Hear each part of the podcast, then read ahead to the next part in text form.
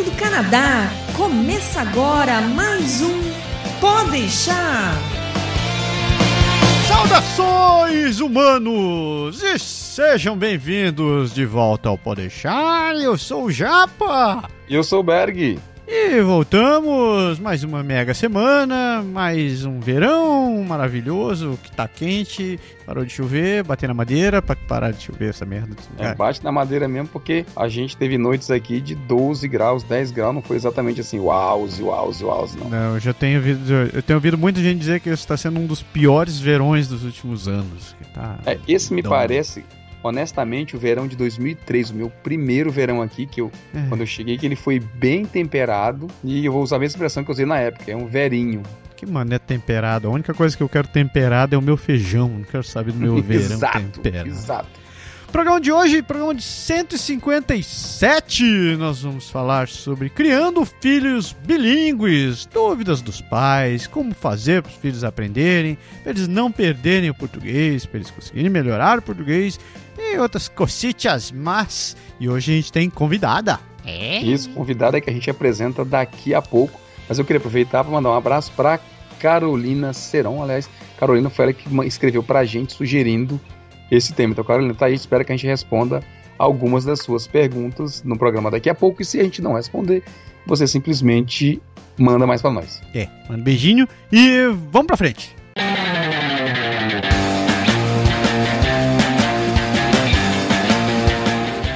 Vamos ser honestos. Quando a gente pensa em viajar, qualquer centavo economizado é lucro. Afinal de contas, a gente quer mesmo é aproveitar o passeio, não é? Mas tem uma coisa que a gente sempre pensa em deixar de fora, é o tal do seguro viagem, não é verdade? Você sabia que um terço das pessoas que viajam acabam com algum tipo de intoxicação e acabam tentando se automedicar para não ter que perder o passeio? Você pode estar dizendo, ah, mas nunca é tão grave assim pois saiba que 25% das pessoas que contratam o seguro realmente acabam precisando dele. E o melhor, quase 100% das despesas são reembolsadas pelas seguradoras. Daí você diz: Poxa, vou pagar uma grana num seguro que eu poderia estar usando para comer bem ou fazer compras.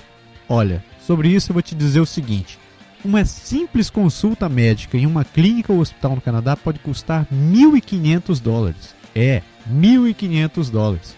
Sabe o que mais? Se você precisar ficar internado, são quase 3 mil dólares por dia. E no final das contas, tudo isso porque você resolveu economizar pouco mais de um dólar por dia. É, um dólar. Porque esse é o valor inicial de muitos dos planos. E eu aposto que você não sabia disso. No Canadá Agora, a gente trabalha com os melhores profissionais do mercado que estão aqui para conseguir o plano que melhor se enquadra na sua necessidade. Por isso, se você tem uma viagem prevista, seja para o Canadá, para o Brasil ou qualquer outro lugar, não deixe de consultar os nossos serviços primeiro. Faça uma cotação gratuita e conheça as vantagens que a gente oferece. Acesse agora www.canadagora.com.br seguro viagem e garanta tranquilidade na sua viagem. Fellas, let's hit it! Ha! Fellas, let's hit it! A one, two, three, four voltamos para o tema do programa que está todo mundo esperando hoje. A gente vai falar sobre criar filhos bilíngues. Vamos contar um pouco, compartilhar um pouco das experiências que a gente tem, tem, tem tido todos esses anos aqui, morando no Canadá. E hoje a gente tem uma convidada para poder dar um, dar um parecer um pouco diferente desse papo de cueca que só fica nós dois aqui, né? Então, diretamente dos Estados Unidos, de Santa Clara, a gente tem aqui Luciana Peixoto. Tudo bem, Lu? Tudo bem, e você? Tudo tranquilo. Lu, você é pedagoga, sim. tem dois filhos e você educou os dois a falar em português e inglês também, né? Sim, sim. O inglês eu deixei para a escola fazer e o português é aqui em casa. Eu e meu marido, nós uh, damos conta do português aqui. Teu marido também é brasileiro? Sim, brasileiro. Então ele, eles mais ou menos seguiram o mesmo estilo que aconteceu comigo e com o Berg, né? Então, Sim. Berg tem dois moleques, os dois nasceram no Canadá, mas. Conta, Berg, por que eu tô contando a tua vida? Fala aí. Não tem problema. Bom, muito simples. A gente colocou uma regra no começo, que aliás eu acho que é essencial, a Lu vai poder falar como pedagoga talvez daqui a pouco, mas a gente colocou uma regra básica de que em casa só se fala o português E a única vez que a gente quebra essa regra é quando a gente tem um anglófono, um francófono, sei lá, alguém de outra língua que a gente não tem outro jeito de fazer, que a única forma de comunicar com a pessoa é em francês ou em inglês ou o que for, e aí a gente troca de língua para poder fazer isso. Mas regra geral é português. E quando eles começam, às vezes, a falar o, o francês dentro de casa, eles tentam falar em, em francês dentro de casa, a gente simplesmente corta, assim, instantâneo. Então a regra de básico é aqui é português, e nem digo, digo aqui em casa, mas na verdade digo entre a gente o máximo possível em francês, em, desculpa, em português.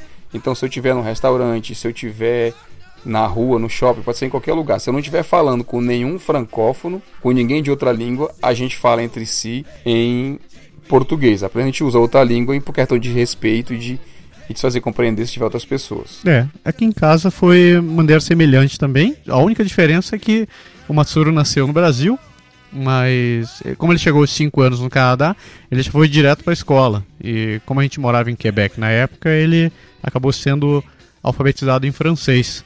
Mas em casa a gente sempre insistiu para que ele. A gente só falava português. Se ele quisesse assistir alguma coisa na televisão, ele só tinha a opção de assistir em português ou em inglês. Então o francês a gente insistia de que a escola tinha que cuidar disso, a vida, o dia a dia da vida dele tinha, tinha que cuidar desse negócio. Como foi a tua adaptação, Lu, com as crianças? Foi seguiu mais ou menos esse padrão também? Sim, é, é, e o que eu vejo com todas as mães e pais que eu converso é que tem que ter essa disciplina, porque eles vão resistir, eles vão querer falar apenas inglês, porque os amigos da escola, da rua, eles só falam inglês. Então, é, é, é uma questão de, de, disciplina e insistência, como vocês dois uh, disseram. Se você não tiver isso, uh, o português não, não, não vai ficar. E, e, oferecer também materiais e uh, tudo que puder para eles lerem e, e, falarem, oportunidade de falar com os familiares no Brasil e com um grupo de, de brasileiros que eu, que eu acredito que vocês têm, fazem parte também, não é? Mesma coisa também, né? As crianças, assim como, como a gente insiste para que insistia para que ele falasse português dentro de casa conosco, quando a gente se encontrava com um brasileiro era a mesma história, tipo, nada de ficar falando francês com as crianças.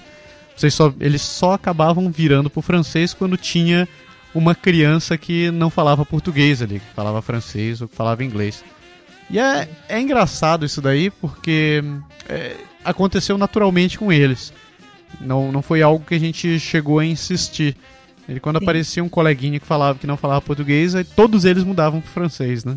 É, isso é bem natural, não tem, não tem muito que, o que dizer. O que eu acho importante acho, desse nosso começo de papo é trazer o pessoal a questão da preocupação. Tem, acho que no começo quando os tantos pais que chegam com filhos novos aqui, como foi o caso do Massaro, quanto no meu caso os pais que os filhos nascem aqui, eles têm um certo medo, um certo receio de que se a criança tiver muito contato com o português, que eles não vão conseguir aprender a outra língua, que eles vão ter dificuldade de aprender outra língua, o que não é verdade, né? Então tem muitos pais que começam a colocar o francês no meio, no meu caso aqui o francês, pode ser o inglês, no meio da história ou tentar falar em na outra língua com as crianças, como numa pressa para acelerar algo que para eles vai acabar sendo natural, assim, você não tem que ter medo do outro idioma porque ele vai acabar aprendendo, assim, tipo assim, ele passa quatro horas em casa e volta no fim do dia, ele passa mais três horas com você e depois vai dormir, então ele passa quatro horas em casa e passa 12 horas na, no outro idioma, então você não precisa ter medo, a proporção é muito é muito menor. Você tem que batalhar mesmo, como você estava dizendo, é para que o, a língua materna nossa, no caso português, ela, ela persista, né? Sim, e, e esse medo que você mencionou, pelo menos como mãe, a gente coloca o filho na escola, na pré-escola, e aí você começa a ver que ele vai abandonando, ele não fala mais o português, porque agora ele está tendo contato com a outra língua, ou mistura muito, e, e, alguns pais entram em pânico, né? Porque eles, eles não se sentem capazes também de ensinar a criança. Eles acham que, às vezes, o português só se ensina numa escola, se eles tivessem acesso a uma escola. E é isso, esse foi o meu ponto quando eu, eu criei esse, esse kit papagaios. Porque é difícil achar escola, é difícil achar professores particulares, e quando você acha, é, é bem caro para você fazer uma, uma alfabetização numa criança em português. Então, uh, o que não é muito comum para nós brasileiros é o conceito de homeschooling, que é você mesmo aplicar esses conceitos de como se, se ensina o português, que todo mundo aprendeu na escola, mas é claro, tem essa ideia de que só o professor pode fazer. Mas na, na, na situação que a gente se encontra, num, num, num ambiente bilíngue, quando você já está falando com o seu filho, é possível agora você mesmo ensinar em casa esse primeiro passo, que é a alfabetização em português. Já que você falou do, do kit papagaio, ele foi um produto que você criou, né, buscando buscando ajudar esse público brasileiro que está com dificuldade de, de ensinar o português para os filhos, né? Fala um pouco como é que você trabalhou para criar esse modelo. Né? Olha, ele, ele, ele, surgiu da minha preocupação. Eu estava vendo meus filhos, eles estavam lendo um pouco, uh, eles reconheciam as letras, mas eles não escreviam nada. E para mim, na minha visão, para ser fluente numa língua, você precisa ler, escrever e falar essa língua. Sim.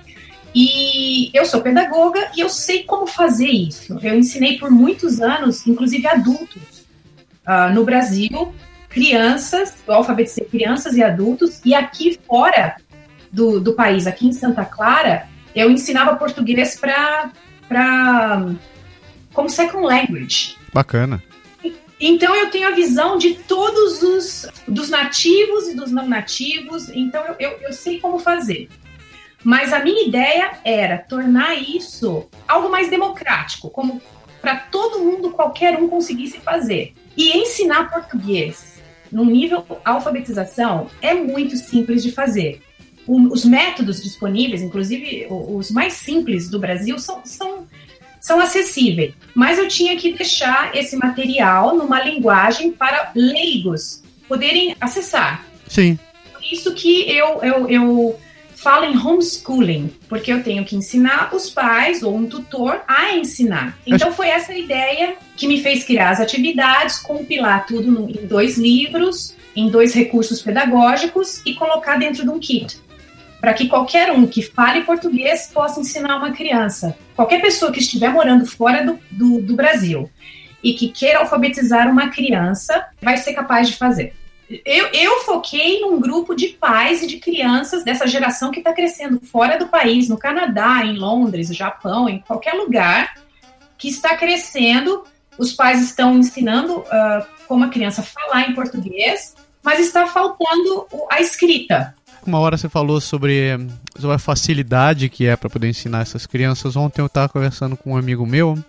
Ele ele está organizando um evento que vai ter em Montreal sobre bilinguismo e Sim. trilinguismo, etc. E tal. E inclusive eles vão trazer, eles conseguiram trazer aquela menina, uh, uma menina russa, acho que é Bela o nome dela. Ah, aquela garotinha que fala todas. Isso, que ela fala sete idiomas diferentes, né? Ele teve a oportunidade de conversar com os pais da criança, eh, os pais dela, mas o que, que eles faziam? Uh, digamos que o pai fosse aquele que falasse russo, a mãe falasse inglês. Então, como eles funcionavam em casa? O pai só falava russo com a menina, a mãe Sim. só falava inglês. Aí eles tinham o problema das outras cinco línguas, né? Como é que eles iam fazer para a menina ter o acesso nativo a, essas outro, a esses outros idiomas? Então, a técnica que eles conseguiram foi Sim. sair contratando babás que fossem nativas nesses outros idiomas. Parte do período que, eles, que a criança ficava com as babás era só falando esse outro idioma, o, o sei lá, falando francês, espanhol, alemão, chinês ou o que quer que seja. Então, Sim. ela acabou desenvolvendo é, naturalmente essa, essa aptidão, esse reconhecimento dos outros idiomas, porque para ela acabou sendo algo natural, né? Ela não estava nem sabendo que ela estava aprendendo um idioma diferente. Mas ah. o caso dessa menina, ela é extraordinária, né? Porque ela faz a transição naturalmente, ela não mistura, ela sabe quando ela tá falando francês, quando ela tá falando alemão. Não é nem, nem, nem todos os pais querem isso, querem que as crianças aprendam cinco línguas desde criança. Sim. Eu vejo que muitos, se a criança tornar-se bilíngue, português, francês ou português, inglês, é um grande passo, porque ela sendo fluente em duas línguas, a terceira e a quarta é, começa a vir mais fácil para ela. É mais fácil para aprender. É, é verdade. Eu, deixa eu te perguntar um negócio, eu acho que tu deve ter experiência nisso daí. Eu vejo uh, muitos pais de, de, de, de, crianças, os pais Sim. são brasileiros, então a criança tá morando, sei lá, tá morando no Japão, tá morando na Inglaterra, morando aqui no Canadá ou nos Estados Unidos. Os pais não tivessem preocupado em investir muito no, no português das crianças, as crianças têm aquele português funcional, misturam incrivelmente o outro idioma, sai aquele português, é, como é que a gente chama? Português de gringo, né? Que elas falam. Por que, que você acha que isso acontece? Isso foi exatamente porque os pais deixaram deixaram a criança mais à vontade, não insistiam para ficar fazendo essas correções?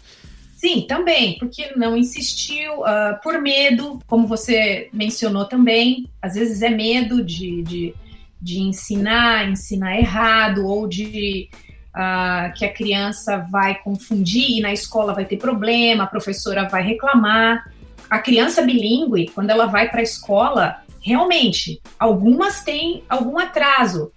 Elas não falam muito, são mais tímidas ou demoram mais para responder. Ou, ou uh, se elas já estiverem escrevendo na outra língua também, pode trocar letras. E aí pode ser um problema. Mas uh, é uma questão de falar com a professora, né? Falar que na sua casa você quer que ela, que ela seja bilíngue, você está trabalhando nisso. E, e, isso realmente se resolve. Mas até os pais conseguirem ficar uh, confortáveis com essa situação, muito no meio do caminho acabam uh, desistindo. E tem também os pais que, que pensam, ah, ele nunca mais vai voltar para o Brasil, ou eu não tenho mais família para contactar, e não vê interesse em que a criança aprenda nem mesmo a língua uh, que a mãe ou o pai fale.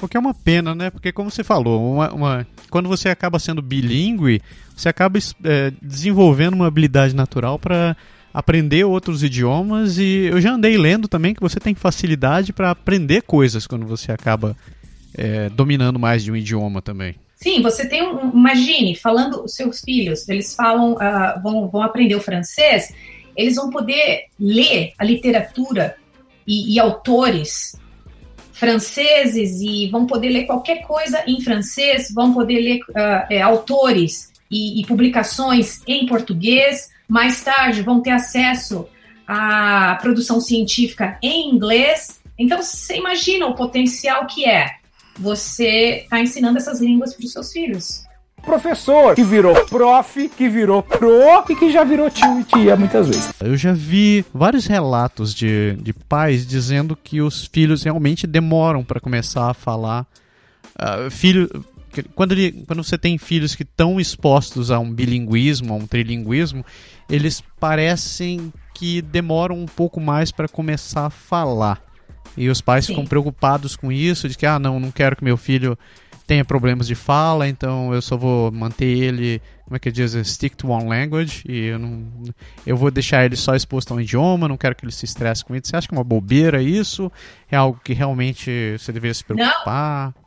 A, preocupação é muito válida. Eu passei por isso principalmente porque com gêmeos, em alguns casos, eles inventam a própria linguagem. Então, quando eles eram bem eles falavam algo entre eles que não era nem inglês nem português. Nossa, mãe. Então eu fiquei mais preocupada ainda. O que eu fiz para resolver minha preocupação? Eu fui falar com o médico. Fizeram um teste com a fonoaudióloga, nada foi encontrado e eu tive a sorte que a fonoaudióloga ela tinha, ela era preparada para casos, quando ela encontrava casos de crianças bilíngues e ela me deu muita informação.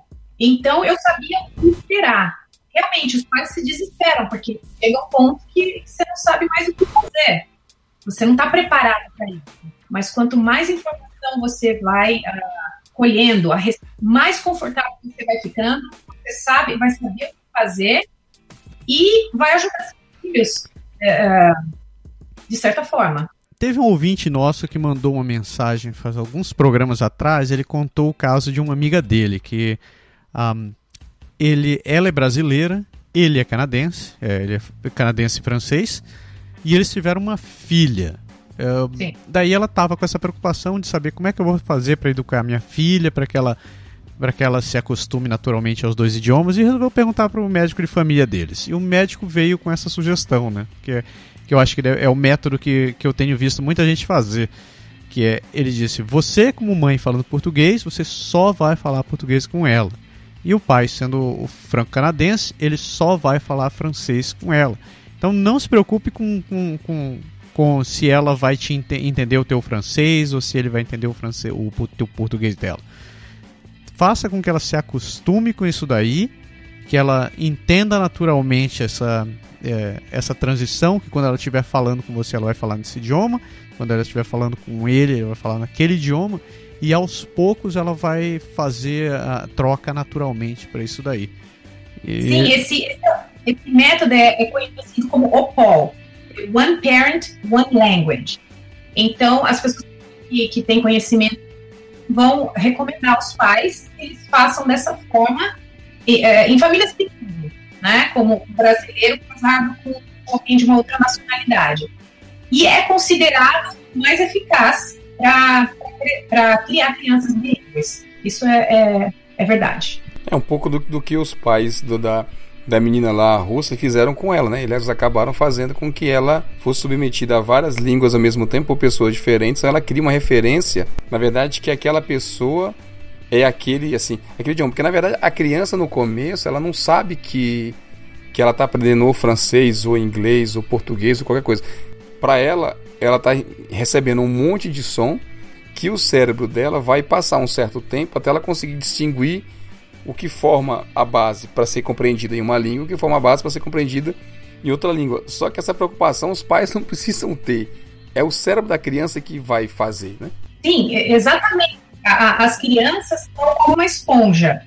Esse termo é muito difundido, porque elas absorvem tudo e, e é como um computador. Elas têm um processador que super rápido. É diferente do nosso, quando a gente tem que aprender uma língua depois de adulto. Então, ela, ela crash, tá tudo ali. Então, ela vai realmente. É por isso que a gente insiste, que é muito importante uh, ensinar, assim, inclusive a alfabetização, inglês e outras línguas, quando elas são pequenas, entre 6 e 9 anos. É a melhor época. É, você falou um pouco de retardo agora. Meus dois filhos, eles. Eu tenho três anos de diferença de um para o outro. Eles não começaram a falar na mesma velocidade nem do mesmo jeito. Então, primeira coisa que eu queria dizer é assim, não tente comparar uma criança com outra. Ah, porque se um aprendeu, o meu primeiro filho, ele é muito assim, ele tem um dom natural para língua, para falar, para comunicação, desde, desde sempre, desde que eu acho que ele é gente. Então ele, ele começou a falar português realmente muito cedo, assim. Quando as, algumas crianças estavam começando a fazer, a falar algumas palavras, ele estava formando frase. E quando ele fez a transição para o francês, foi super natural. Óbvio que teve um período, você falou no, lá no começo, na creche, quando ele começou, ele queria dizer alguma, tipo assim, ele falava água, e a gente, assim, algumas coisas básicas, tipo água, leite, xixi, algumas coisas que ele podia tentar falar para a menina da creche lá, a gente traduziu para ela. Quando ele fala isso, é essa outra essa outra palavra que ele quer dizer. Mas a gente não podia dar o, idioma todo. Teve uma obra, tem uma ela a creche que ela tinha era no subsolo e ele queria subir. Toda vez que ele queria subir para a parte da casa dela que não era usada como creche, ele falava escada. E ela chegava para mim e disse assim: ele fala um negócio esquisito, ela dizia em francês, um negócio esquisito, escada, escada, escada. Eu não, eu não entendo o que é e eu não sei assim o que, que ele está querendo. E ela sempre vinha conversar com a gente, pedir para a gente tentar identificar o que, que ele estava querendo dizer naquilo ali. E ela foi super compreensiva. A gente conseguiu separar bem as coisas. Quando a gente entendeu que ele queria dizer escada, a gente falou para ela que ele queria subir. E aí ela passou a entender. Mas rapidamente ele passou a falar o francês e aí o problema sumiu. Já o meu segundo, ele demorou mais que o primeiro para falar. Então, assim, você não pode comparar exatamente as crianças, porque são seres humanos distintos, são, vão ter é, capacidades e percepções diferentes de cada coisa. O meu primeiro, apesar de a gente ter usado exatamente a mesma receita, o meu segundo, desculpa, exatamente a mesma receita do primeiro, ele começou a falar um pouco mais tarde, assim, não tão tarde, como a gente viu alguns casos já, mas ele começou a falar um pouco mais tarde. Ele teve um pouco mais de dificuldade com a língua, ele misturava bem. Hoje ele mistura menos, mas até, um, até uns três anos atrás ele misturava bem mais. O, ele tem oito agora o inglês, o francês e o português, mas a gente conseguiu com o mesmo com o mesmo incentivo, posso dizer assim, fazer com que ele fosse liberando as duas línguas. Tipo assim, a gente nunca deixa, quando a gente está falando português, por exemplo, eu nunca deixo ele completar uma ideia com uma palavra em francês sem pedir para ele dizer qual é a palavra equivalente em, em português.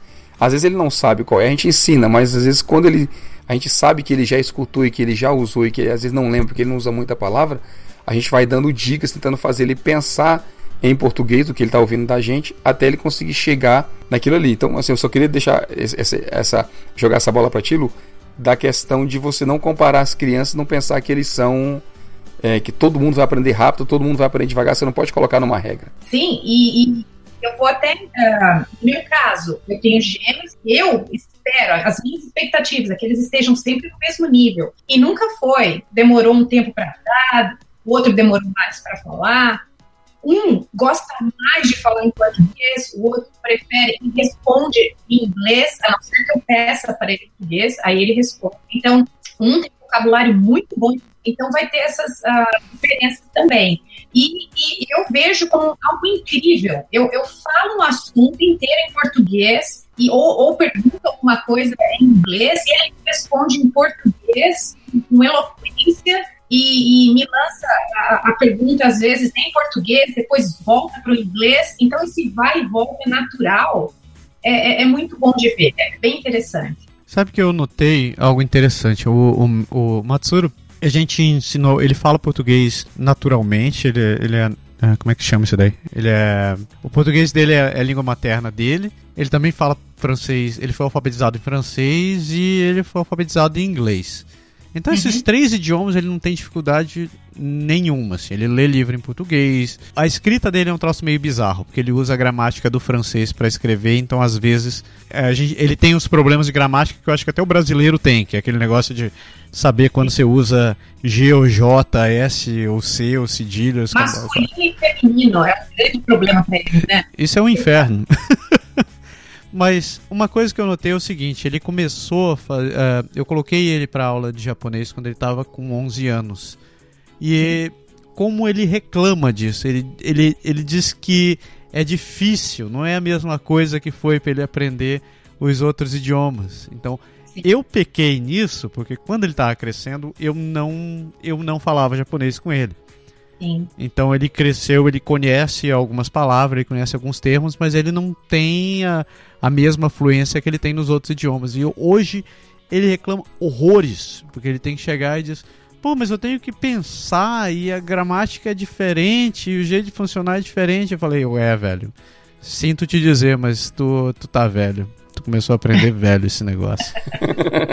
professor, que virou prof, que virou pro e que já virou tio e tia muitas vezes. A gente tava falando sobre filhos diferentes, né? Então você já chega, no caso de você ter um filho que já fala o idioma, que já é um pré-adolescente, por exemplo, e você vai você vai migrar com ele e com o irmão ou com a irmã, só que o irmão e a irmã eles são mais novos, eles vão fazer toda a alfabetização da maneira é, normal dentro daquele país.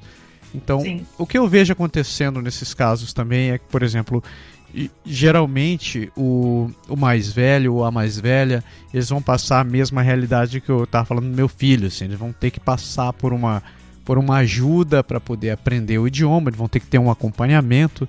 E, geralmente Sim. aqui no Canadá tem essas, esse acompanhamento das escolas. E o mais novo vai ter esse aprendizado natural.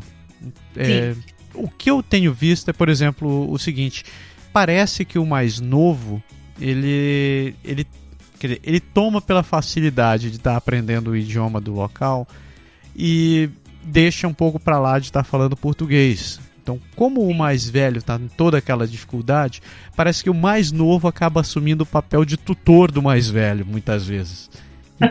então ele chega e diz assim: Eu não estou conseguindo fazer as coisas. Então o mais novo chega e diz: Não é assim que fala, é dessa maneira assim, assim, assado. Então, eles têm bastante, os pequenininhos, eles têm bastante disciplina e corrigem a gente também. Agora, os nossos corrigem, me corrigem em inglês, porque eles sabem, mas, uh, inclusive, o accent, né, o, o sotaque. O sotaque. Eles corrigem muito a gente. Porque agora eles sabem bastante. Porque eles nasceram aqui, foram para a escola, eles, se, eles pertencem a essa cultura. Então eles se sentem, como dizem aqui, entitled para corrigir a gente. Eles têm confiança para corrigir a gente. E a gente faz isso com o português deles.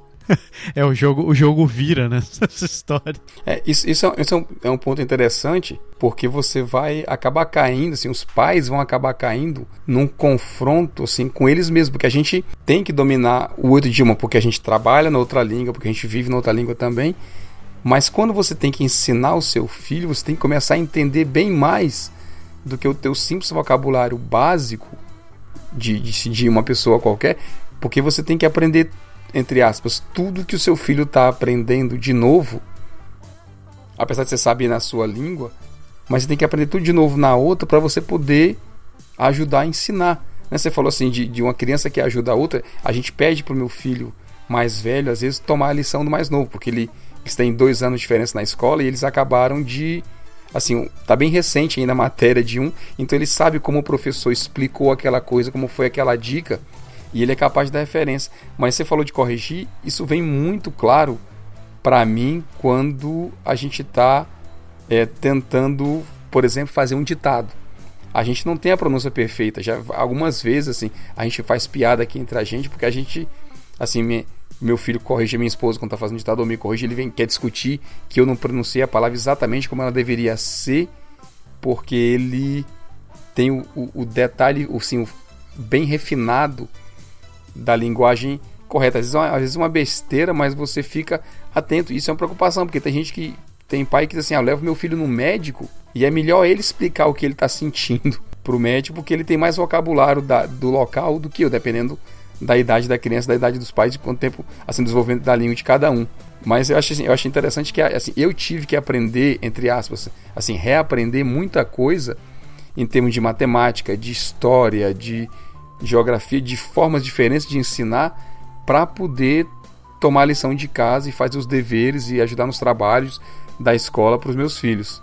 É, e, e imagine, o brasileiro que chega aqui, os pais, falando dos pais, eles têm às vezes que aprender a língua, ou aqui nos Estados Unidos, ou aí no Canadá, que é o francês. Às vezes a pessoa não fala nem o inglês nem o francês, tem que aprender os dois. Ou uh, vai para a Alemanha, tem que aprender o alemão. Então o próprio pai já está nesse conflito, essa pressão, tem que aprender uma língua, e, e a outra pressão é manter a língua dentro de casa. Então você imagina os conflitos também que os pais passam para fazer essa decisão, manter a língua materna dentro de casa. Não é, não é fácil. Tem um fenômeno no, no Japão, acontece de uma maneira bem diferente do que é aqui.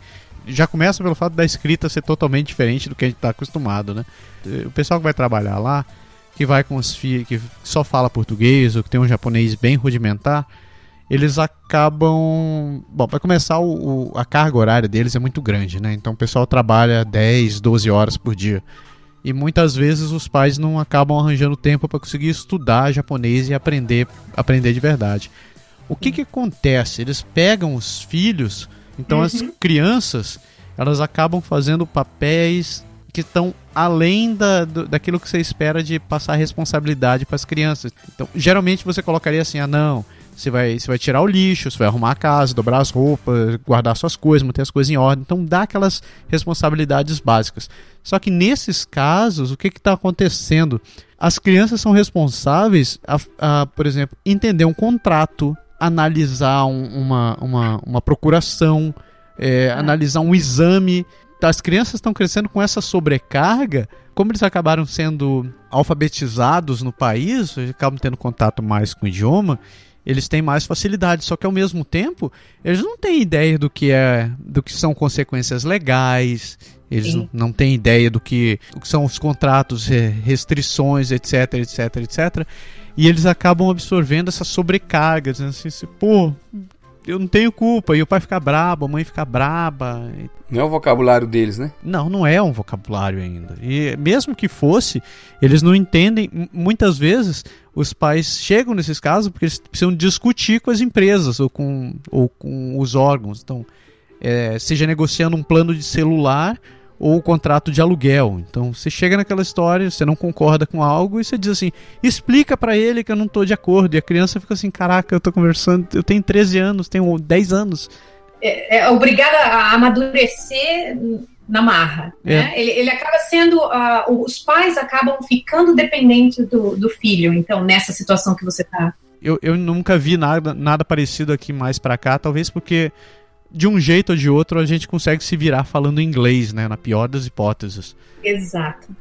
Mas é porque extrapola a a função de simples tradutor, né? Uma coisa que eu vejo muito comum por aqui é tipo assim, você recebe um alguém da família, né? Aí tipo assim, se a pessoa chegar num período em que você não tá de férias, às vezes você diz pros seus pros seus, pros seus convidados, ó, o shopping é aqui perto, você pode ir pro shopping e tal. Ah, mas eu não falo nada. Não, não, leva meu filho que ele traduz para você.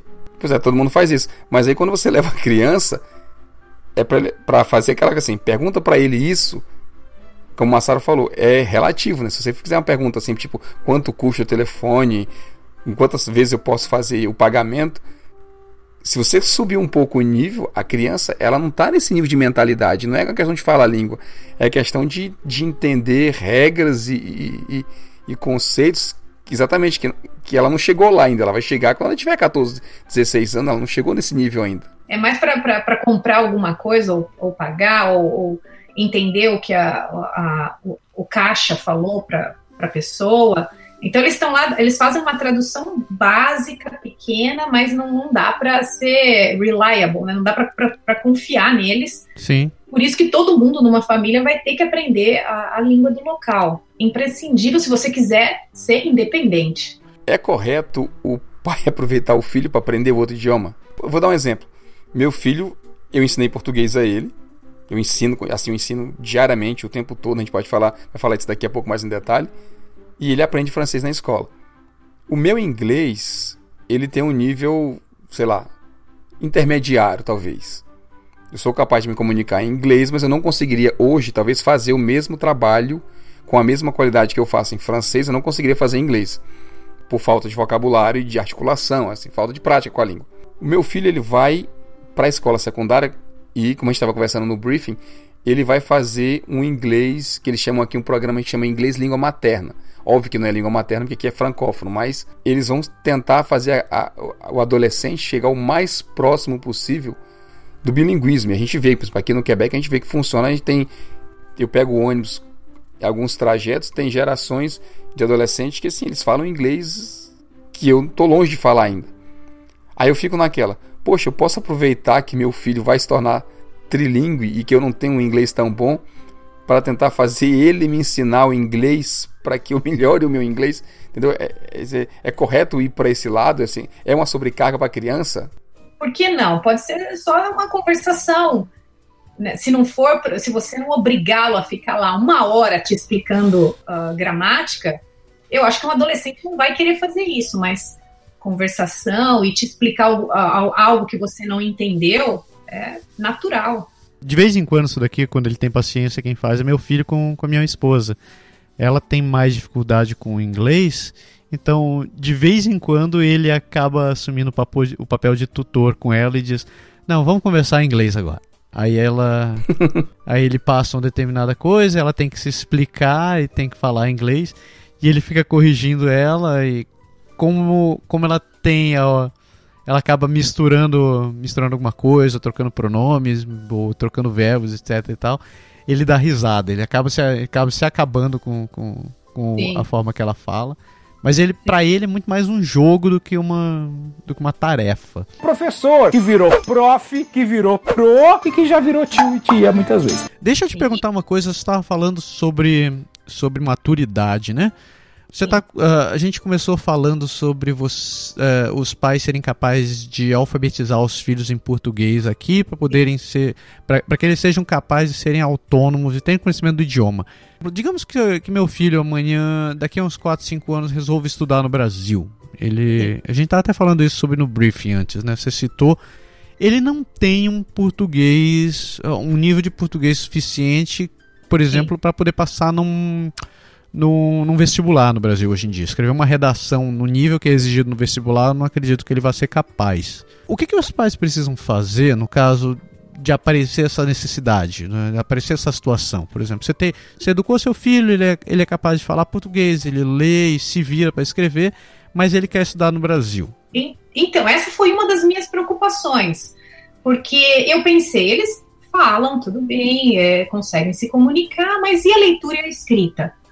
Aí eu pensei, eles têm que ser alfabetizados e é enquanto são crianças e preferencialmente logo depois que foram alfabetizados na, na língua do país que eles vivem, porque daí é muito mais fácil para gente, uh, os pais que são leigos, né, as pessoas que nunca tiveram experiência em ensinar, uh, é mais fácil para eles também. É fácil para quem vai ensinar e, e fácil para quem vai aprender. Quando a criança é alfabetizada em português em casa, por exemplo, ela vai adquirir as habilidades né, de leitura e escrita e, e, ela chega num ponto que eu chamo de crack the code. Quando a criança vê que, que, que basicamente o português é a junção de letras, uh, consoantes com vogais, aí depois são as sílabas que se juntam e formam palavras, aprendem um pouco das exceções, uh, as regras, ela está alfabetizada. Isso é um conhecimento que é, é muito difícil dela perder se ela manter. E não, e não é a nível uh, como se estivesse numa escola. Ela pode manter em casa, com existem cursos online, uh, gratuitos às vezes, mas a alfabetização, que é o one-on-one, e precisa de um tutor para isso, ela tem que ser feita agora enquanto elas são crianças. Então ela não perde isso que ela aprendeu. Ela foi alfabetizada, ela vai saber ler e escrever. Aí, depois de um tempo, você decide. Ele vai para o Brasil fazer algum curso, alguma coisa. Realmente, se ele não, depois que foi alfabetizado, não continuou aprendendo a gramática, a fazer textos, interpretação de textos, ele vai ter essa dificuldade.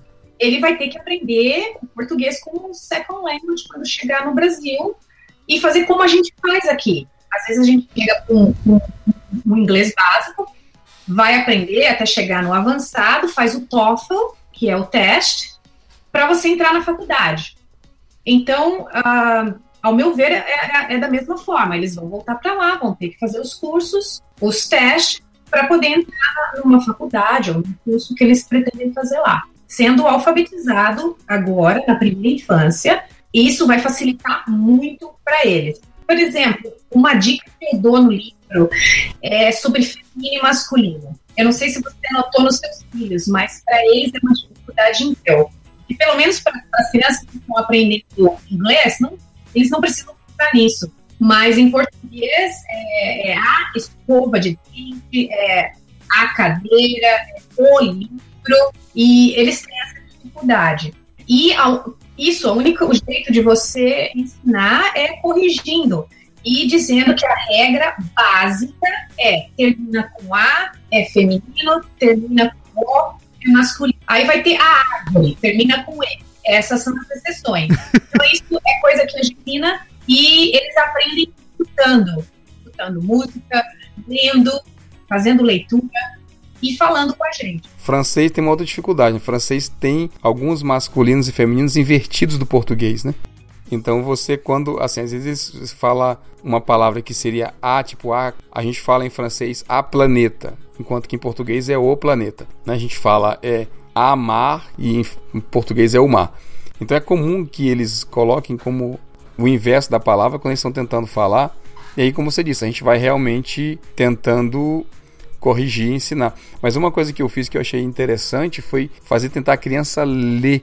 Eu acho que a leitura ajuda bastante. O que eu fiz, com, estou tentando fazer com meus filhos aqui é, por exemplo, eles gostam de um livro que você tem nos dois idiomas, você tem o, seja em inglês e, e português ou em francês e português, de comprar as duas versões. E aí deixar ele ler as duas e ele tentar comparar se é tipo, até mesmo como exercício para ele, eu jogo muito de brincadeira, de, ó, ver se, se eles estão falando exatamente a mesma coisa, se a história está sendo contada do mesmo jeito, se não houve uma mudança de interpretação, obviamente não para histórias muito grandes. E outra coisa é os pais se colocarem à disposição, porque assim, quando ele começa a ler alguma coisa em português, tem vocabulário que ele nunca viu. Então, é, num livro você não sabe exatamente tudo que está escrito. Então a gente fica de igual, não entendeu a palavra, para, vem falar, vem perguntar, ou você sublinha, sei lá. Meu filho é até é engraçado que ele não quer riscar o livro. Eu falei, ah, então você vem falar comigo. E de vez em quando ele tá lendo, aí ele, pai, tal coisa. Essa palavra aqui significa o quê? Aí volta para ler. Aí daqui a pouco ele, pai, tal coisa. Aí ele começa a ficar com raiva. Ah, mas eu não aguento, tenho que parar não sei quantas vezes. ó, paciência, assim mesmo. Faz parte de você aprender um outro idioma, de você tentar acumular vocabulário. Exato. E, e, e, não, e não tem pressa, porque um momento bem, uma aula bem dada. É o que eu me lembro com uma aluna, quando eu era aluna, uma aula bem, bem explicada, bem dada, ela não sai nunca mais da sua cabeça. É melhor do que é, correr, porque você tem pressa de alguma coisa. É como você tem. Você para, você explica, porque em português o mar é, é, masculino e continua lendo, é assim mesmo. É estar disposto, disposto a, a, a ensinar. É, porque é um aprendizado constante, né? Assim, como eu estava dizendo, você, a gente ensina o tempo inteiro. A gente está falando, está ensinando. Tá, às vezes, talvez seja até considerado um pouco chato, mas eu, eu pelo menos eu invisto bastante. Assim, tudo que a gente está, a gente conversa, errou, eu corrijo, não entendeu, falou a frase errada, do exemplo de outro, jogo a ideia de conceito tem, tem coisa que é bem diferente mesmo de uma língua para outra e você tem que contextualizar e tem que fazer a criança entender. Então eu, eu tô o tempo todo, seja quando a gente está no carro, seja quando a gente está conversando, quando a gente está na, na hora do jantar, a gente está sempre, sempre, sempre ensinando. E outra coisa que eu faço, que eu queria que vocês comentassem, não sei se vocês fazem a mesma coisa, é que quando eu ensino a matéria da escola meu filho, eu tento ensinar nas duas línguas para que ele tenha referência da outra. Então eu uso a língua para fazer ele aprender matemática, para fazer ele aprender história, para fazer ele aprender qualquer coisa. Eu estou chegando e conversando com ele, ou estou ensinando ele uma lição, e a gente fala, sei lá, das formas geométricas. Ele está falando de quadrado, de triângulo, de ângulo, de, sei lá, de retas, de linhas, polígonos. Todas essas palavras que eu acabei de dizer em português, ele está estudando em francês. Às vezes elas são bem similares, às vezes elas são bem diferentes. Então eu vou ensinando, eu faço uma pergunta a ele e eu, me, eu jogo a palavra em português, eu jogo a palavra em francês, eu volto para a palavra em português e ele vai meio que me respondendo. Quando eu falo em português, ele me responde em português, quando eu falo em francês, ele me responde em francês, mas eu faço ele praticar as duas palavras para ele acumular vocabulário nas duas línguas. Foi a forma que eu encontrei de tentar jogar o máximo possível de informação para ele. Idioma para mim é como se fosse musculação para o cérebro. Se você, se você para de, de exercitar, é, você perde ele muito, muito rápido. É. E, e, os estudos comprovaram. Quanto mais você aprende línguas, não tanto quanto criança, como adulto, tanto quanto adulto, é, é uma forma de, de, de, evitar doenças como Alzheimer. Isso. E é provado.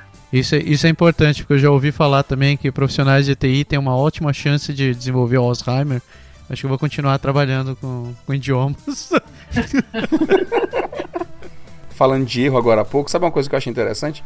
Uma das coisas muito comuns quando a gente encontra as crianças brasileiras aqui que se encontram para brincar de qualquer coisa, eles têm a tendência a querer brincar no outro idioma. Porque quando eles estão na escola, eles aprendem a brincadeira, sei lá, o que a gente chamava de pega-pega, né, ou de pica-esconde, ou de sei lá o que, bandeira, e eles chamam de nomes completamente diferentes, porque é, é o que eles aprendem com o nome da outra língua.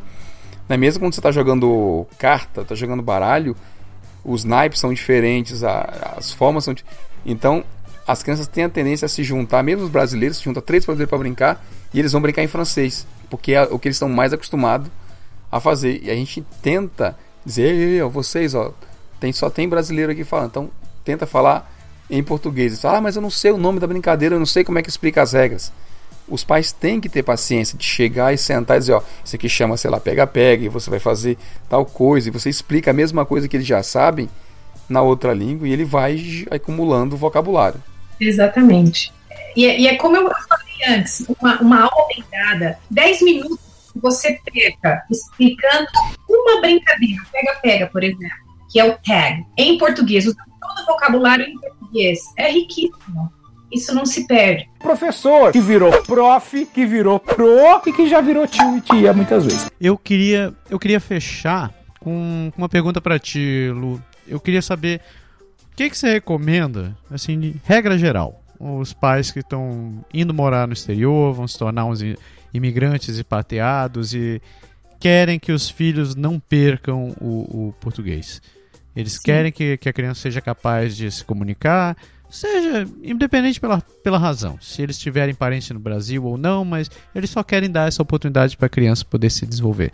Então, a, primeira coisa, você saiu do Brasil, seu filho nasceu aqui, eu gravei pequeno, continue falando inglês, ou se você está tá grávida, já decide ali, a decidir que vai falar português também deveria ser uma decisão que vem desde cedo. Porque quanto mais você fala de, de, do berço, mais vocabulário e mais, natural, mais natural vai ser o aprendizado.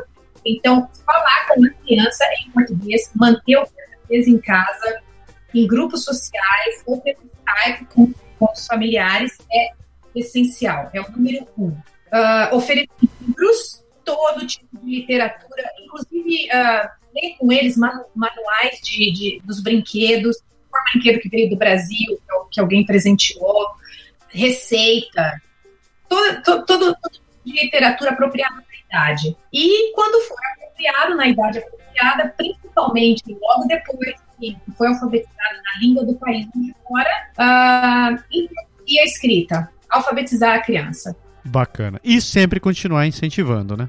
Ah, sim, não, não, não parar por aí, porque a língua é viva. E se você não praticar, ela, ela, ela entra em coma. Ela, fica você que falar. Ótimo. Lu, foi um prazer fantástico estar aqui contigo. É... Prazer foi meu. Seria bom se você pudesse voltar, porque eu sei que esse assunto é recorrente. Sempre tem uma, sempre tem mãe, pai trazendo situações sobre como educar os filhos, dúvidas de como estar tá educando os filhos. Seria muito bom se você pudesse voltar em outras oportunidades para a gente poder estar conversando. Lembrando, quem está escutando a gente, não deixe de conferir o produto, o kit papagaio desenvolvido pela Lu o link está aqui na descrição do post. Se você não tiver, se você estiver escutando no programa de podcast da sua preferência, não deixe de acessar o canadagora.com e clicar no link do post. Você pode acessar direto no www.kitpapagaios.com. Não deixe de conferir. Lu, de novo, muito obrigado pela tua participação. Obrigada a você. E continuamos com o programa.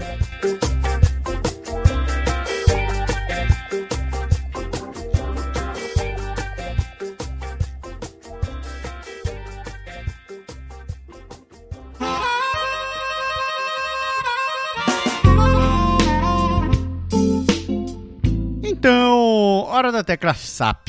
A tecla SAP. Tô vendo que você Explica, explica o, o conteúdo antes. É. Ai, senhor. Eu acho que esse. Você até me lembrou desse negócio, parece que eu só falo de peitos.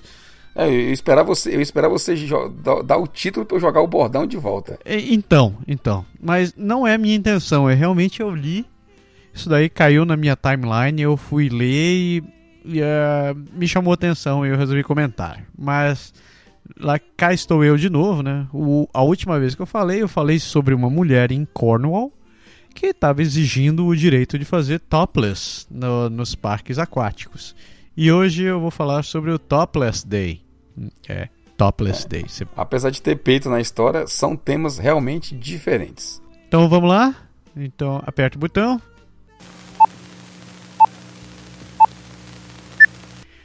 So, what I'm going to talk today is something that came up in my timeline, and that was really unexpected. Or, I don't know, maybe I'm accessing too much stuff related. C'est ce que j'allais dire. Ta timeline est un peu suspect. Yeah, well, no, it's not my fault, not my fault. It just came out there. Okay, actually, that was suggested from a friend of mine, which name I'm going to keep here because I don't want to accuse you for anything else. So what's gonna happen is is um, Toronto is gonna receive the next topless day. Yeah, yep, that's exactly what it th- what you heard. There's gonna be a day dedicated for women walking topless in the High Park. So it's a real known park in Toronto, and yep, that's exactly what it proposed. Uh, in fact, the topless day it's not it's not something new. It started in 2007 and it's initially a, a project or movement that started in the the US and now it seems to be becoming something worldwide. It basically well, what I understood from the website, you can go to gotopless.org and read more about it. But it basically it's a movement where women are demanding right the right or walking topless no matter where. As they say, oh, why men since men are allowed walking topless, right, like shirtless, why women shouldn't? So the whole thing is behind this. Um, it basically like in every they they're trying to make this something where wherever you go in the world, there's gonna be one um, movement like this where women we're gonna gather in a, in a place, usually a park or a beach, and they're gonna walk topless. And well, Toronto is in the list actually. Um, today, they're still trying to find which day it's to be, when it's to be exactly, but uh, at what time actually.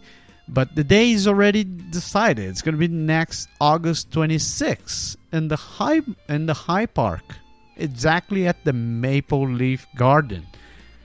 So, well, you know, um, I had nothing against. Uh, we already spoke about it in the in the the last in the last show. Uh, actually, the last show I spoke about it. But I had nothing against this. Like women must, I believe women must have the same rights of, of walking topless. Um, the only thing I think is maybe where our society is still like too much uh, under prejudice terms so far. So we still have too many people from generations that grew up believing that women should cover themselves. And I don't know if I'm I'm more into that because um, I'm basically well, as you know, like part of my heritage is I'm part Indian or native Brazilian, and like and native Brazilian women walk topless. So I was I I always saw, as we call in Brazil, the Indians. Uh, we always saw them. We always saw the women like topless, walking topless. So for me, it was always something natural. Of course, um, mm, I know that um, I, I, grew up knowing that she, women should cover themselves walking, whatever they were, and because we have this sexuality from the women body, so everything the women does has this sexual mm, bias, maybe, and. Yeah, uh, I believe it's a little complicated. What do you think, Berg, my, my dear? Oh, oui, on a des, bah, comme tu avais dit tantôt, on a déjà discuté un peu dans cette question. Je ne rentrerai pas à nouveau dans les mêmes contextes pour qu'on se répète pas trop dans les dans la dernière émission qu'on a parlé de ces sujets-là. C'est clair que c'est difficile, mais puis ça me semble aussi une idée. On a parlé dans l'autre émission du Femen, puis plein d'autres euh, initiatives où que les femmes, comme c'était le sujet d'ailleurs de, de, du dernier, euh, dernier épisode, on se parlait des, des femmes de façon indépendante qui trouvent que c'est leur droit de d'aller, mettons, dans des lieux publics, mais il faut sans, sans la partie du haut de ses vêtements. Mais ça, c'est une question on a parlé déjà de ça, de, des cultures, puis je pense que principalement de la culture hum, des hommes, pas nécessairement de la culture des femmes, comme pour les femmes c'est un droit, on, a bien dit si euh, elles veulent faire ça, on n'a rien à, à dire là-dessus. Mais je trouve intéressant, c'est l'idée en arrière de ça, c'est l'idée de faire de ça un événement, puis de choisir une place importante dans une ville puis inviter les, les femmes à adhérer au, mouvement, puis à, à, faire ça. Ça veut dire que c'est un événement, j'imagine, qu'ils autres, ils, ils, doivent choisir des villes comme Toronto, comme New York, comme peut-être des places au Brésil ou ailleurs pour faire ça. Ici, il faut que ça tombe vraiment dans l'été, c'est important. Il faut... Ben, je, je voulais pas faire des mauvaises blagues, mais j'espère que ce soit pas une journée froide parce que bah, c'est dommage pour les filles. Même nous autres, quand il fait froid, on, on met la partie du de nos vêtements parce qu'on on n'est pas bête d'aller euh, rester dans le froid pour rien. Je, bon, je pense que c'est, j'espère que le mouvement soit un succès, que ça, ça répond à, à leurs besoins, à ce qu'ils autres ils sont en train de, de penser et de vouloir comme, comme cause. Par contre, je me demande, c'est la même question qu'on a discuté un peu dans l'autre émission, c'est si elles vont pas frapper des problèmes avec les lois de chaque place où est-ce qu'elles vont euh, essayer de faire cet événement-là. You know, like uh, like in the in the website, there's a list, there's a map where where um, the the event's going to happen worldwide. So, and some places like in Los Angeles, there's a mark saying that the event's going to be censored, and Phoenix, Arizona, it's going to be censored, and there's some couple of other places like Chicago is going to be censored and Minnesota, Duluth is going to be censored. Oh, actually, it's going to happen in Montreal too. Um, it's going to be in the monument Saint Georges Etienne Cartier at the Avenue du Parc. So, um, quand, tu, dis qu'il va avoir la censure là-dessus, ça veut dire que le gouvernement déjà s'est déjà prononcé puis qui ont dit, nous autres, on ne permettra pas que ça soit fait si vous allez de même, comme la police va être là, puis ils vont essayer d'empêcher ou arrêter des, personnes qui vont rentrer. So what what usually happens in, in in most places is when you decide making a public e public event or a public manifestation, you have to talk to the to the town hall, and usually you have to talk to the police too, because they may be able to, I don't know, do the proper arrangements for you. So um, probably what happened here, like they got in touch with the town hall or the police department and they got a no saying yo that's not going to happen here if you do that someone's going to be arrested or something. There's not much detail here about what's going to happen but yeah. So yeah. So if you want to join the topless day don't forget it's going to be august 26th if you go to gotopless.org don't forget checking the map and seeing where it's going to happen. Um, again if you guys are thinking about going there just to see women showing their boobs, go fuck yourself. It's like uh, take this with proper like uh, responsibility. Like uh, it's a movement. Like they have the rights of doing that. You don't have to agree, but you also don't have to. Uh, I don't know. Try destroying that. So. C'est une question de respect à la base. Exactly. So that's it. Go. Euh, je, voulais, je voulais juste ajouter un commentaire. C'est spécial. Tu as nommé plusieurs places où ça va être comme interdit de le faire. Mais est-ce qu'il y a des places où c'est comme.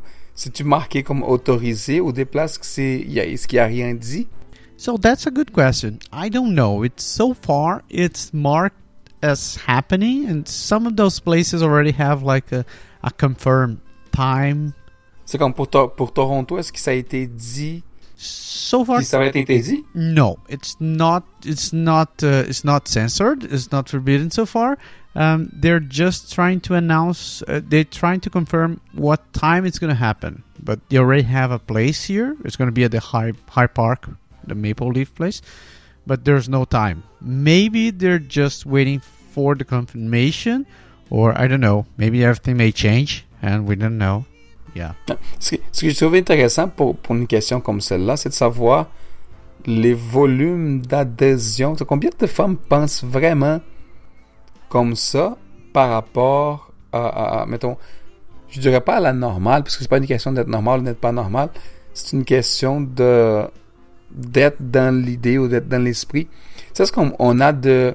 C'est partout dans le monde, il y a des plages où on sait, tu parlais de la France tantôt, c'est bizarre qu'en Lyon, ça c'est comme, comme bloqué. Mais il y a plein. Même au Brésil, ben à Fortaleza, il y a dans une des plages, il y a un, hôtel comme, qui a un nom français. J'ai oublié son nom là à ce moment-ci. Mais l'hôtel a un nom français. Puis il semble qu'il est. Jamais allé, je ne peux pas dire. Mais il semble qu'il est devant la partie, l'air de l'hôtel. Mettons la partie de la plage qui est devant l'hôtel les, les étrangers qui vont là, les filles pratiquent les, les topless. Puis on parle comme il y a plein de mouvements dans le monde qu'on voit dans les reportages, dans les nouvelles partout, où ce que les gens font de mouvements, mettons tout nus ou de, de, espèces de parades, des choses de même. Puis il y a des places naturistes, ils nous disent des plages. Des... Parce qu'il y a, y a certainement des personnes qui, qui pensent à ça, mais faut dire que dans une situation de même, tout le monde est d'accord qu'il faut être de même. C'est la règle de la place. Aussi, l'objectif, c'est d'être de même. Tandis que dans une situation comme celle-là, c'est vraiment comme tu vas contre le, les standards. Puis on sait, tu as bien commenté tantôt, à chaque fois qu'on est contre un standard, soit pour l'homosexualité, soit pour les transsexuels, soit pour le- les topless, soit pour les religions différentes, soit pour les personnes qui, qui ont des croyances différentes ou de- des idées qui fonctionnent pas vraiment de, de ce qui est standard ou ce qui est protégé par la loi. Il y a tout le temps des révoltes puis de, problèmes. J'espère vraiment que ce soit quelque chose que ça passe du fois pacifique, puis j'espère que ça fasse, euh, euh, comme tu disais tantôt, que les gens utilisent du respect. Puis je vais répéter ta phrase en français pour que ce soit bien clair. Si vous voulez aller là-bas pour faire la scrap, allez vous faire foutre. C'est ça. Tecla SAP off. Eu espero que vocês tenham curtido o assunto. É, e eu não vou mais. Não vou dar continuidade isso daqui. Se vocês quiserem continuar discutindo, escutem o que a gente falou em francês e inglês. Mas. Nossa, é muito pano pra manga. Imagine eu em trabalho de saia. Vamos pro programa. Vamos lá.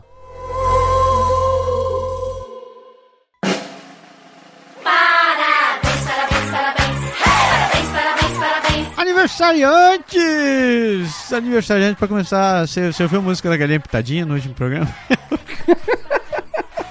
A gente já tinha alguns pedidos, algumas, não vou dizer reclamações, mas algumas sugestões um pouco menos delicadas, dizendo assim, troca este diabo desta música, pelo amor de Deus. Eu preferi a música da Galinha Pitadinha. Talvez eu coloque Parabéns Criolo na próxima vez. Nunca sei. Eu vou continuar variando. A gente fica assim, fica uma temporada, um pouquinho, alguns, algumas emissões com esse tema, depois a gente muda para outro, depois a gente volta e vamos passear pelas cantigas aniversário. Os cantigos. E falando nisso, aniversariantes do meu lado, queria mandar parabéns pro Sandro Calderon. Sandro, meu garoto, um grande abraço. Otávio Augusto Franco. Pra Kitty! Kitty, um abração pra você, minha querida. Tudo de bom. Sua semana, seu ano, seu ano seja fantástico. Que seus dias sejam mais quentes aí em Vancouver. E venha passear pra Toronto. Venha morar aqui. Venha para morar na capital. A capital te espera. E pra fechar minha lista, eu quero mandar um abraço também pra Juliane Gomes Machado. Um grande abraço pra essa galera. Feliz aniversário. Tudo de bom. Eu sei, queria aproveitar e mandar os parabéns também pra Kit Kit, beijão pra você, parabéns. E como o Massaro falou agora há pouco, seja feliz, muitos anos de vida. Pra Quebec eu sei que você não vem, então não vou nem pedir nada, não. Do meu lado temos Antônio Tafarel, Luiz Henrique Costa e Ana Cláudia Zatoni. Listinha pequena dessa vez, mas são aniversariantes queridos, galera que acompanha a gente no Facebook, que assinam a minha, a minha conta lá, o Berg Lindo, não pode deixar. E parabéns, é isso aí. Sejam muito felizes. E a gente volta a anunciar novos aniversariantes na próxima semana. Eu queria só mandar um abraço agora também para Carolina Chavoni Pinto. A Carolina, ela é de Montreal e ela fez uma excursão, um alguma coisa aqui para Quebec e ela me, compact... me compactou, não, me contactou pra gente. É, quase assim não vai, né? Ela me contactou, ela mandou uma mensagem, diz, ei, Berg, tô indo. A gente sempre pede isso pra quando o pessoal vir pra cá, dar alô pra gente ver se consegue se encontrar. Infelizmente, a gente não pôde se encontrar. Eu gostaria muito de ter dado um abraço, ter feito uma foto, e a gente pudesse até publicar. E conversar um pouco, agradecer pessoalmente por dar apoio a gente e tudo. Infelizmente, assim, tanto para ela que ela veio em excursão e foi super rápido, eles tiveram muito pouco tempo no centro de Quebec e eu também tinha um compromisso hoje, passei o dia todo ocupado. Felizmente eu não pude me liberar para para tentar. Eu juro que se eu tivesse um espacinho de tempo eu teria ido só para dar um abraço nela lá, mas e na família, mas eu acabei não conseguindo. Então, Carolina, um abraço para você e para sua família e vamos para os comentários e e-mails. Para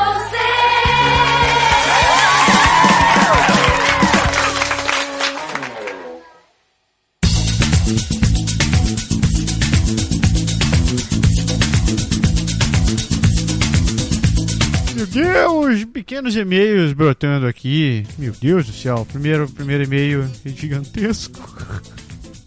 Quem escreve? Quem nos escreve? Mensagem do William Oliveira. Eu vou começar mantendo a tradição de ler as bombas gigantescas. É isso aí. Ele começa o seguinte: Olá, amigos! Javiberg, foi uma grande surpresa o programa 155 com a entrevista do Quebec Internacional, com as dicas da Janaína e a Paloma, somado aos questionamentos como vocês fizeram.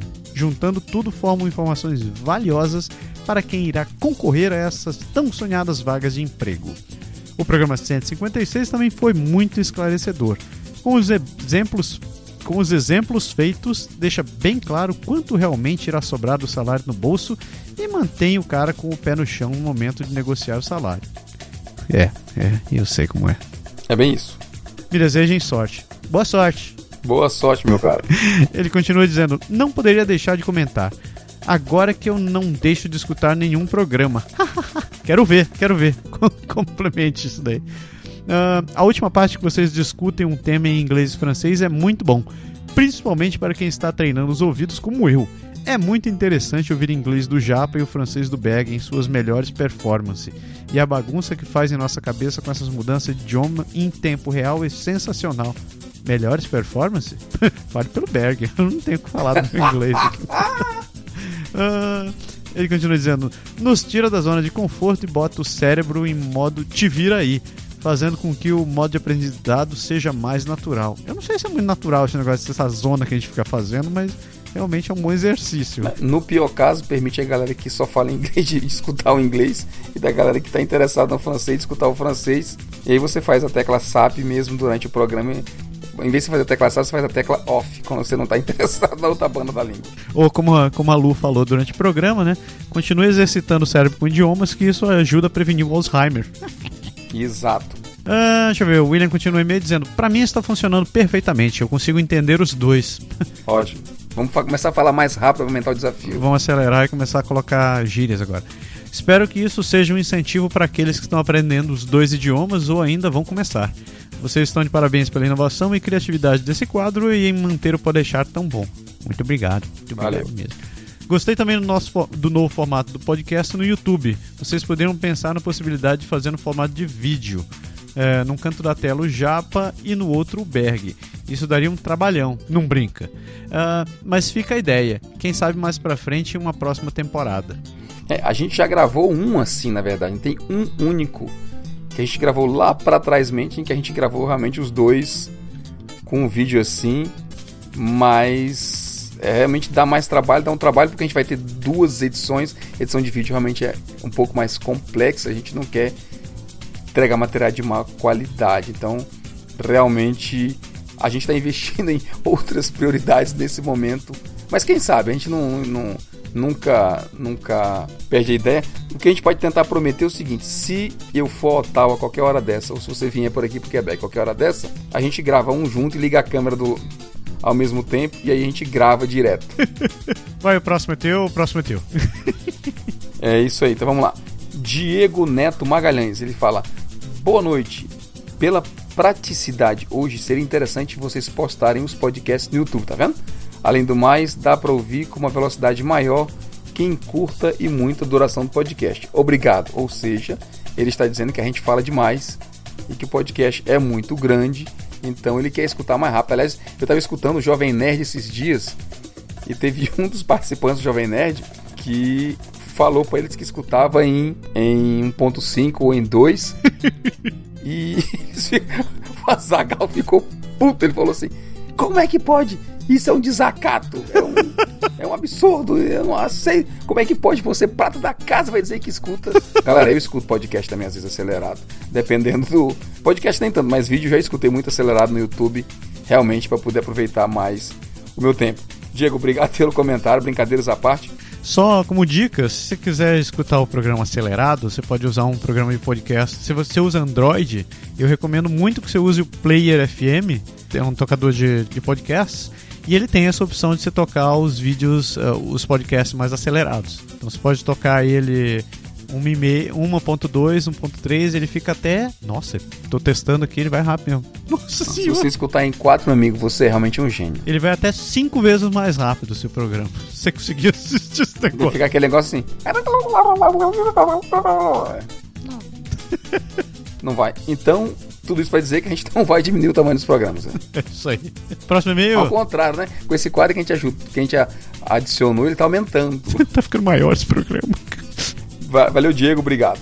Próximo, é Rodrigo Patrizzi Borges, Rodrigo, que continua escrevendo pra gente. Rodrigo, obrigado mais uma vez por estar escrevendo. Ele diz: Como sugestão do programa, gostaria de escutar mais sobre emprego público no Canadá. Sei que vocês já falaram sobre isso, mas talvez um programa focado nesse setor renda ainda bastante conteúdo. Tá anotada a sugestão. Ele diz abraço, um abraço para você também, Rodrigo. Valeu, Rodrigo, valeu. Massa, massa. É massa é você. É verdade, obrigado. não deixem de escrever pra gente, não deixem de participar. Faça como o Rodrigo, faça como o Diego, fale como o William e também faça como a nossa querida Carolina Seron, que mandou o tema desta semana do programa. Então escreva pra gente, mande pro contato arroba canadagora.com então mande uma mensagem direto, direto no Facebook, ou Twitter, Instagram, essas coisas da vida aí. E se você puder, é, se você puder mandar o script do programa junto, a gente agradece. Se você começar, eu vou começar a fazer uma campanha. Se você mandar o script do programa junto e inteiro, bonitinho, arrumadinho, você vai começar a concorrer a um brinde que eu vou mandar pra você. Olha, Olha, e se você quiser, ó, vou fazer uma proposta indecente aqui. Se você quiser começar a editar o podcast, meu querido, você vai ganhar muito mais do que um brinde.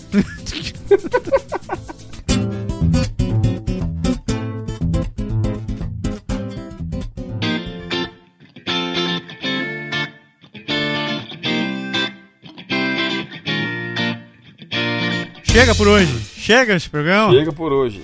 Vou, vou jogar a bola pra você. Temos, não, não temos um programa. Missão cumprida? Temos um programa, querido Juvalauer. É. Tem missão cumprida? Missão dada é missão cumprida. E bota. É isso aí. O programa tá ficando mais comprido ainda. É verdade. Vamos nessa. Obrigado, galera. Valeu. Continuem com a gente. Acessem os nossos canais, vejam, procure a gente lá no Canadá agora e saibam que tem muito mais lá do que simplesmente esse podcast e esses dois caras que nos falam. A gente tem um monte de gente colaborando, tem um monte de artigo onde você vai ter bastante informação, então aproveitem que a gente está lá para ajudar vocês. É isso aí e vamos nessa. Ótima semana pra todo mundo e a gente se vê semana que vem, se tudo der certo, com mais um Pode Pode deixar. deixar. Valeu, pessoal. Abraço. Tchau. Tchau.